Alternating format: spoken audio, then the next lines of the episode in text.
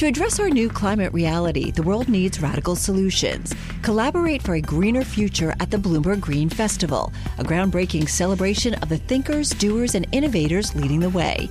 From design and culture to technology, science, and entertainment, hear from inspirational speakers and immerse yourself in climate solutions. July 10th through 13th in Seattle. Title sponsor Amazon. Get 20% off using promo code radio20 at bloomberglive.com slash green festival.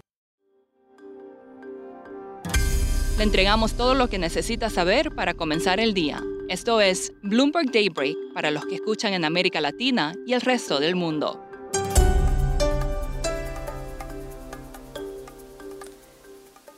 Buenos días y bienvenidos a Bloomberg Daybreak América Latina. Es lunes 29 de enero de 2024, soy Laura Milán y estas son las noticias que marcan la jornada. Los mercados abren la semana con cautela, con los inversionistas preparándose para decisiones de bancos centrales sobre los tipos de interés. Seguimos también con los resultados trimestrales de empresas. Solo esta semana se espera que Brasil recorte su tasa de interés en 50 puntos, Chile en 100 y Colombia en 25. Suben el PIB de México y la inflación de Perú. En Wall Street los futuros se mantienen estables después de que el S&P 500 cerrara su tercera semana con ganancias el pasado viernes. En Europa el stock 600 se mantiene cerca del nivel más alto desde enero del año pasado, con las petroleras en alza por las tensiones en Oriente Medio.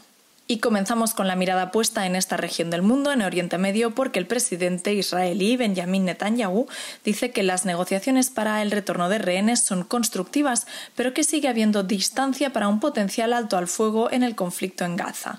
La administración Biden podría parar la entrega de algunas armas a Israel como medida de presión para que Netanyahu baje la intensidad de las operaciones militares.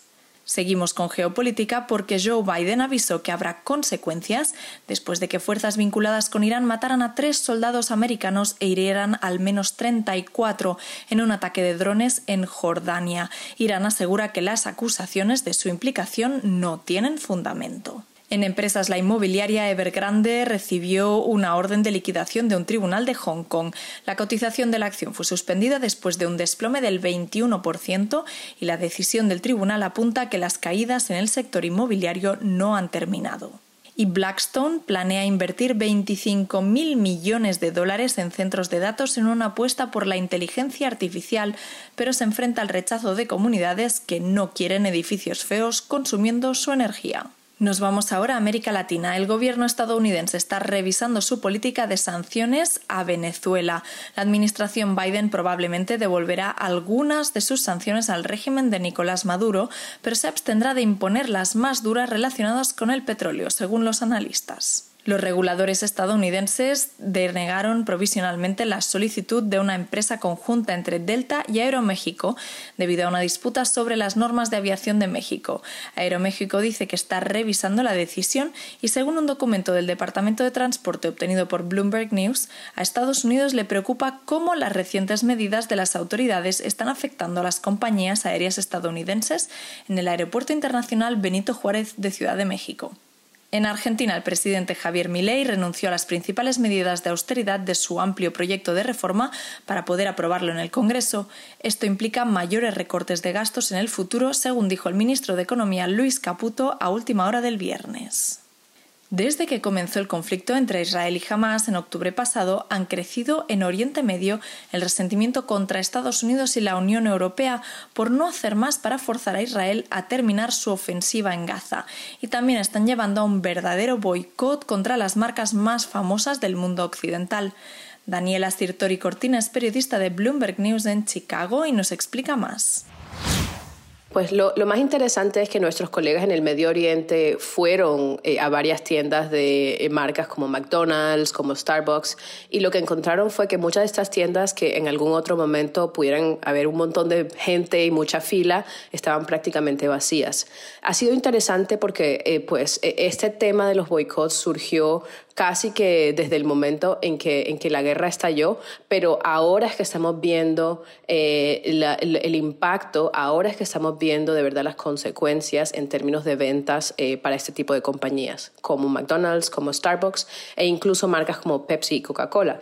Nuestros colegas en el Medio Oriente también encontraron restaurantes que habían cambiado a marcas locales porque la, la gente no quería consumir las marcas americanas. Daniela, ¿qué tan importante es el mercado del Oriente Medio para estas marcas? El mercado de Medio Oriente sí es significativo para estas marcas porque hay que tomar en cuenta que mercados como Estados Unidos ya están muy desarrollados y saturados.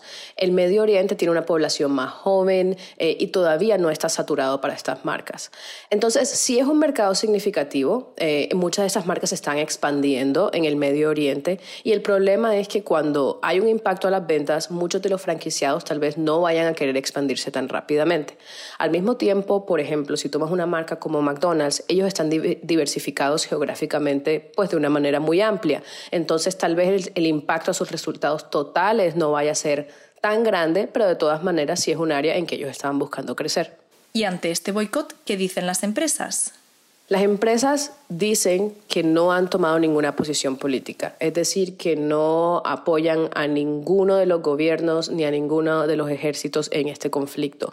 Eh, incluso McDonald's, cuando empezó a hablar de este tema, lo que dijo es que el impacto comercial ha sido más que todo por desinformación, eh, porque la gente cree que McDonald's está apoyando a, un gobierno o al otro, más que todo porque como la empresa es franquiciada, sus franquiciados locales pueden tomar decisiones individuales que tal vez no reflejan este, la opinión de McDonald's en Chicago, que es donde está la, la matriz de la empresa.